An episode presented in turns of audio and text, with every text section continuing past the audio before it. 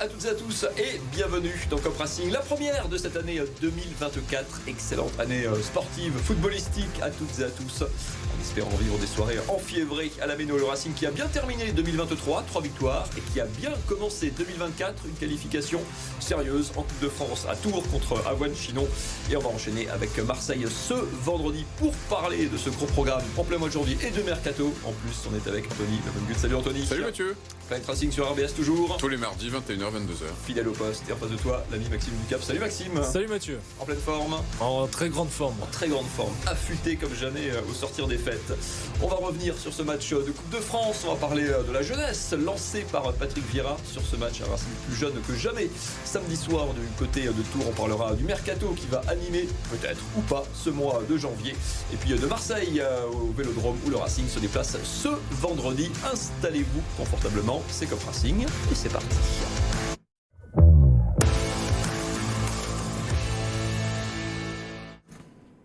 Le Racing qualifié donc ce samedi en fin d'après-midi du côté de Tours face à Avoine Chinon, seul club alsacien d'ailleurs au rendez-vous de cette 32e et donc qualifié pour les 16e de finale. Le tirage au sort c'est ce lundi soir. En même temps, on essayera de garder un œil dessus si ça tombe assez tôt. Un but de Gamero, de Bekish, doublé de Moïse Saï. Le Racing file donc en 16e.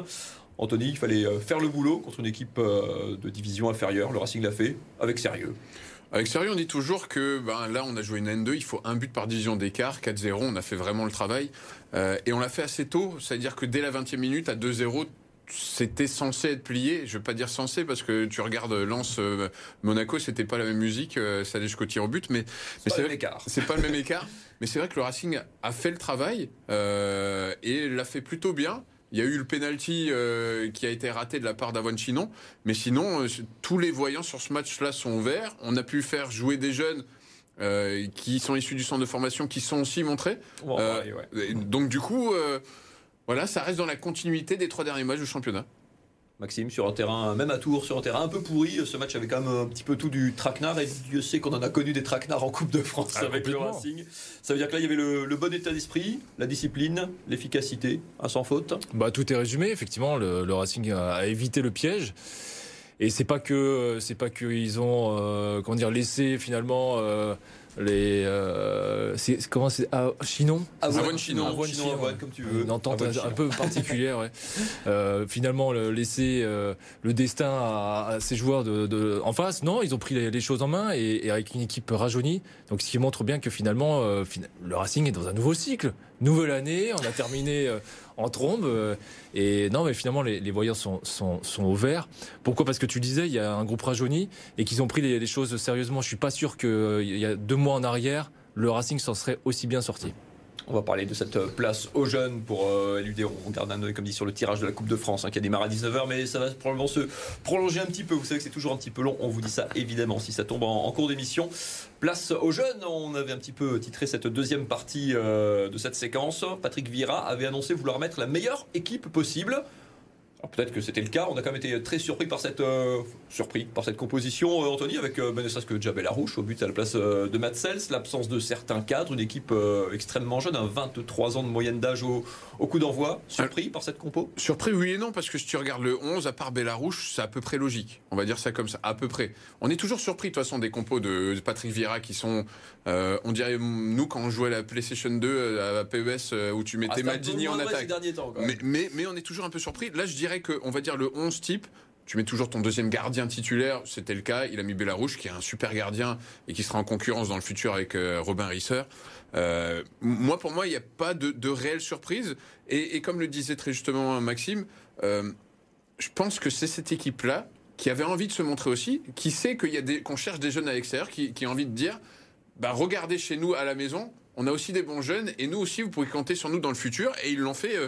en tout cas, cette équipe l'a fait plutôt bien.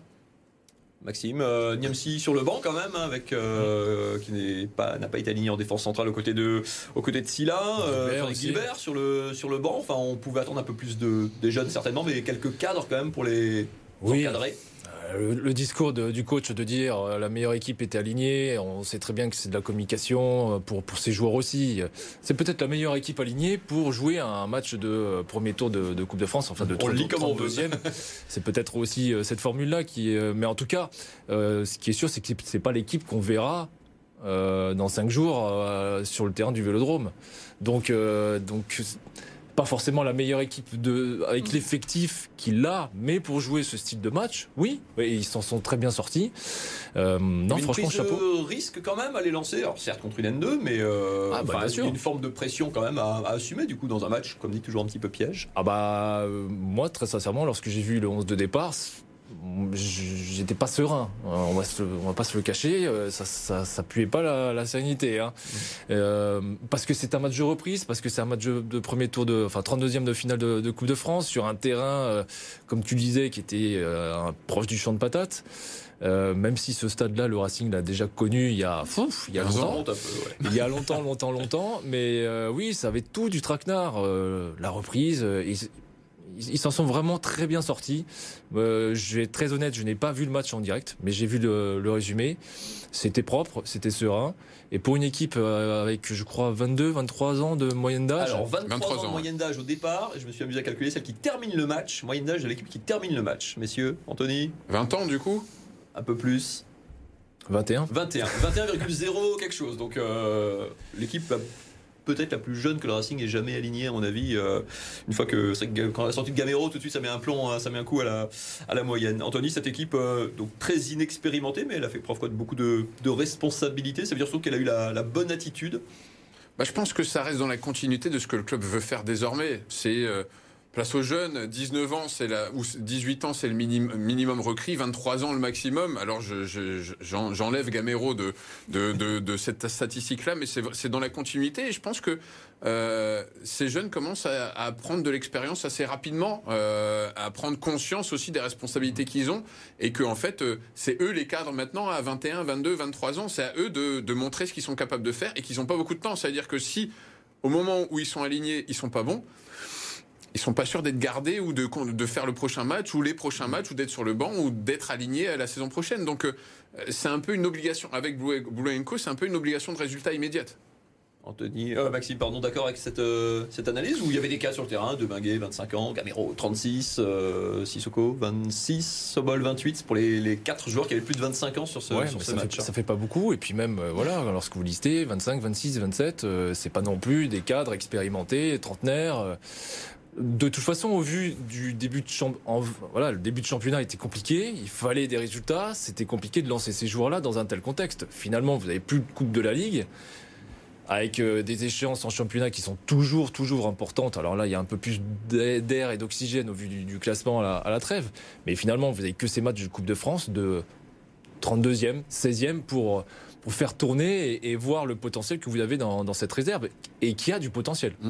On vous affiche justement les quatre joueurs qui ont connu leur première euh, titularisation, euh, titularisation ou première apparition avec euh, les pros, tous entre, à part la Bellarouche un peu plus âgé, un 18 ans pour trois d'entre eux. C'est effectivement, c'est quoi? C'est le c'est la continuité tout simplement, Anthony, de la, bah, de la politique que, tu, dont tu parlais. on parlera de mes cartons ensuite, mais oui, c'est tout à fait la politique du club. Euh, j'étais étonné, moi, quand même, de qu'il n'ait pas fait jouer Hyperchich ni Aoulou. C'est-à-dire que là, tu fais un vrai message à ces joueurs-là. Vous jouerez, quoi qu'il arrive, vous jouerez pas cette saison. Vous êtes invités vraiment à partir. Mais sinon, ouais, j'ai pas eu de surprise, moi, sur cette composition, contrairement peut-être à vous. Pour moi, c'est la composition logique. Sissoko, Maxime, qui remonte un peu en puissance, titulaire sur les derniers matchs de, championnat, plutôt cadre là, deux passes d'ess euh, ce, samedi soir. C'est fait partie des joueurs, comme dit, appelés peut-être à prendre un peu de. Marquer l'air l'avait annoncé début de saison, il attendait euh, des cadres, euh, notamment Sissoko. Pendant 10 matchs, 12 matchs, on a un petit peu rigoler ou en tout cas euh, sourit et bah non. Mais depuis qu'il est au Racing, s'affirme. Ouais, mais depuis qu'il Racing, ça a toujours été un, joueur cyclique. Euh, il a eu un moment un peu compliqué, c'est vrai, sur, sur le début de championnat, mais finalement, euh, la même tendance que, que, son équipe. Et lorsque vous êtes un milieu un peu en manque de repères, que vous n'avez pas un, un, un Sanson à, votre côté, j'incite dessus parce que c'est un joueur qui, qui était régulé par Sanson. Euh, sur la, le cycle retour.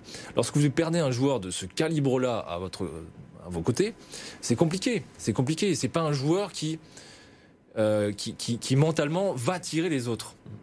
C'est pas péjoratif hein, ce que je dis. Hein. C'est qu'il y a des, des, profils de joueurs au niveau du reste qui, qui, qui, est aspiré par, par, par, le reste. Et là, il est en perte de repère. Là, on a l'impression qu'il regagne en, en, confiance et il le fait tout seul pour le coup parce que là, sur la composition d'équipe euh, en Coupe de France, il n'avait pas un milieu de terrain conséquent qui prenait les clés du camion. Et là, il l'a fait dans les cadres que tu vois quand même malgré tout, euh, Anto, pour euh, encadrer cette jeunesse. Il y a, euh, j'ai envie, il y les 20, 21 ans, 22 ans. Il y a même là les, les 18 ans, 4, 4 jours de 18 ans sur, le terrain à la fin du, match. C'est, c'est quand même extrêmement jeune. Je trouve que contrairement au début de saison, maintenant Gamero a une place centrale en tant que cadre dans cette équipe. Au début de saison, on disait que c'était lui le pilier, mais au final, le mec jouait pas. Donc tu as un pilier qui est sur le banc. Là, en l'occurrence, on va dire que ça fait un mois et demi, deux mois, qu'il est titulaire à chaque match et qu'on l'a bien identifié en tant que pilier. La preuve en est, c'est lui qui est capitaine sur ce match-là. Donc, euh, donc pour moi, c'est vraiment lui maintenant qui a ce rôle-là, qui, qui était peut-être défini dès le départ, mais qui ne se voyait pas forcément euh, les soirs de match. Pas, voilà. pas titulaire. Ce qui est d'ailleurs apparemment même dans le vestiaire. Hein, apparemment, il, je sais pas s'il force sa nature ou c'est le respect qu'il impose assez naturellement par, euh, par son âge et sa carrière, mais apparemment une voix qui, euh, une voix qui compte dans le vestiaire, c'est pas forcément son, son, caractère au départ. Non, c'est quelqu'un qui est plutôt réservé, qui ne parle pas pour rien dire, et euh, j'espère qu'il ne m'en pas s'il regarde l'émission, mais qui n'est pas charismatique de base non plus. Euh, donc il n'est pas voué à être capitaine, mais comme tu le dis, rien que de par son palmarès, 4 Ligues Europa, 14 sélections en équipe de France, bon, ça impose un peu le respect. Et on va parler du mercato que vous avez commencé euh, à évoquer euh, tous les deux juste après la pub. On parlera de Marseille aussi, déplacement euh, compliqué, chaud au Vélodrome où Marseille est invaincu cette saison. On en parle juste après la pub. Restez avec nous.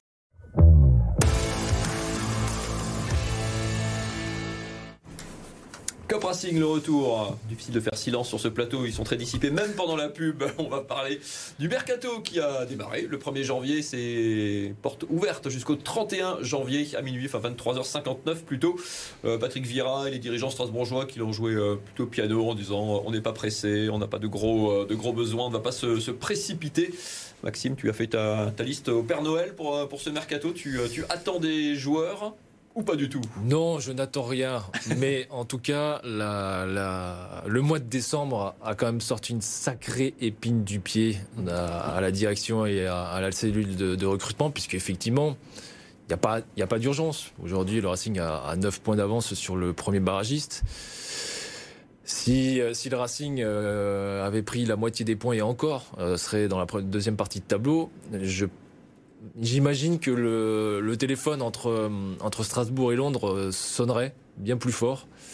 Aujourd'hui, je pense que s'il y a un besoin, c'est surtout dans, dans l'entrejeu. On parlait de Sissoko, mais je pense que c'est quand même là où aujourd'hui on est quand même assez défaillant. Mais du profil, justement, je parlais de Sanson, mm. un joueur polyvalent, expérimenté.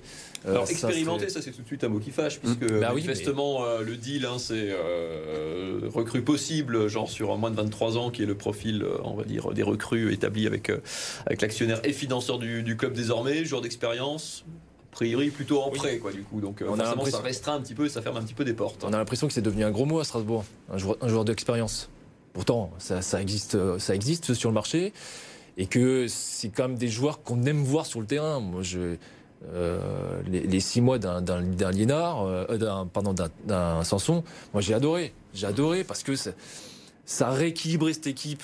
Et puis, c'était un, profil qu'on n'avait plus vu depuis euh, Jonas Partin, par exemple. Un, 6-8 euh, avec du, ballon euh, et, qui se projette vers l'avant. Et ça, aujourd'hui, le Racing ne l'a pas. Hein.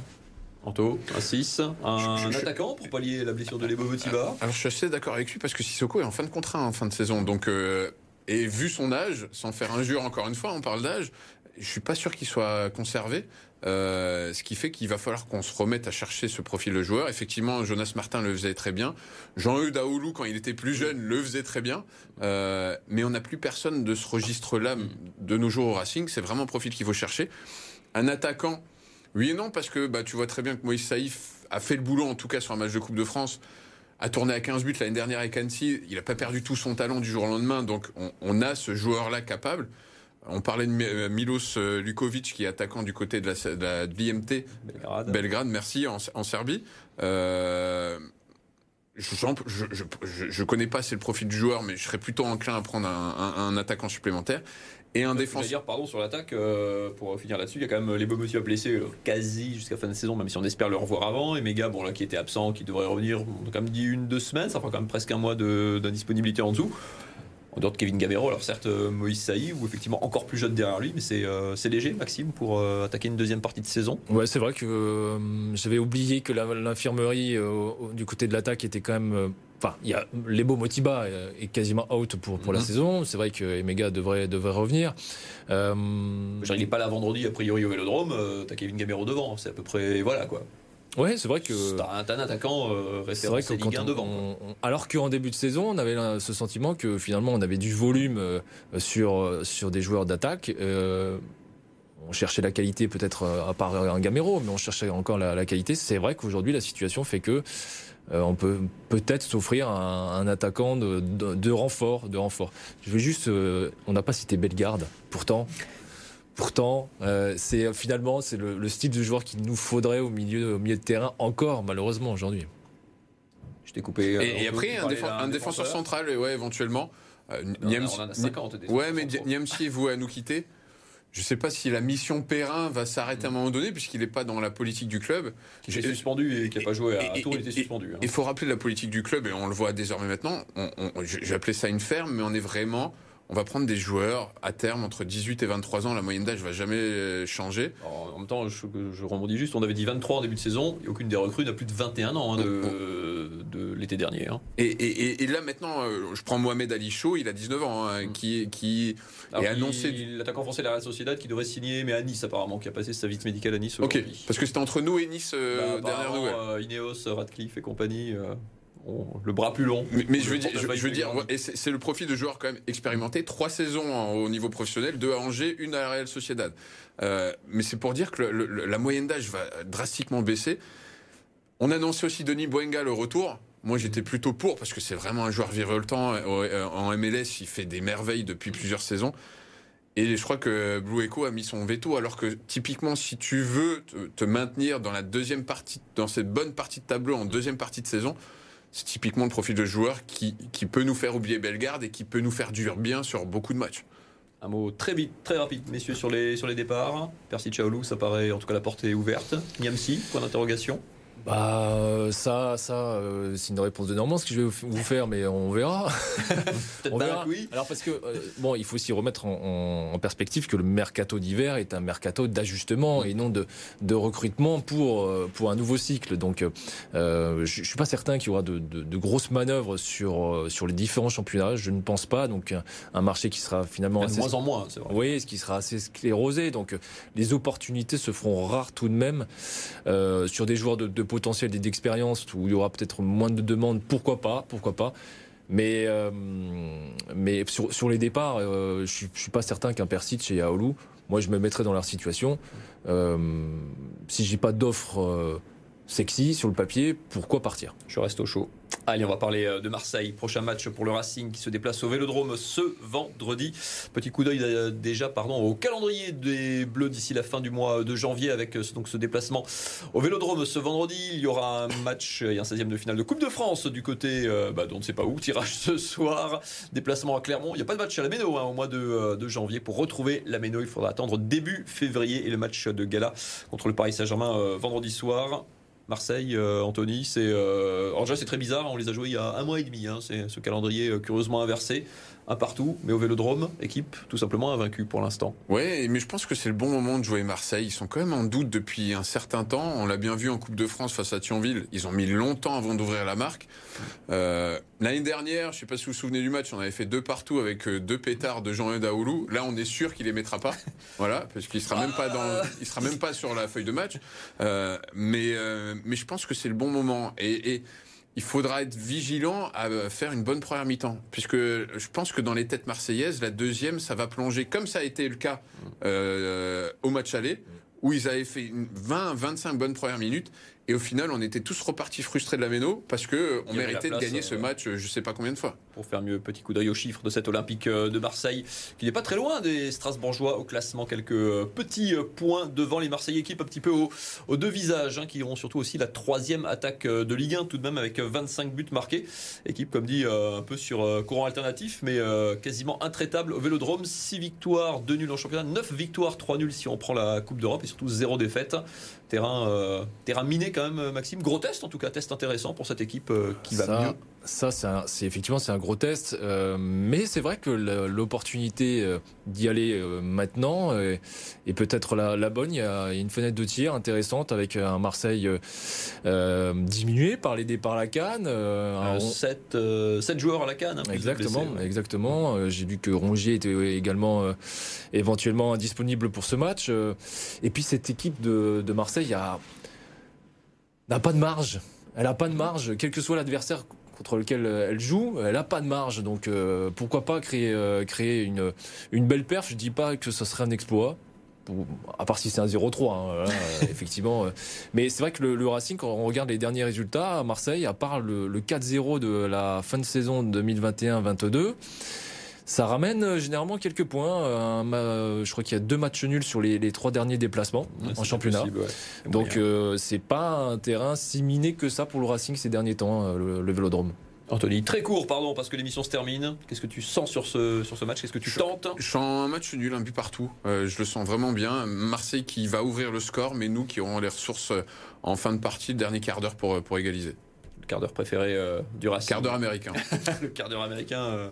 Blue Echo. C'est ça.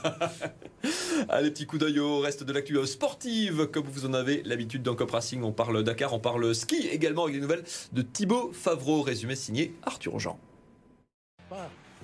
En trois jours et autant d'étapes, Sébastien Loeb est à peu près passé par toutes les émotions sur le Dakar.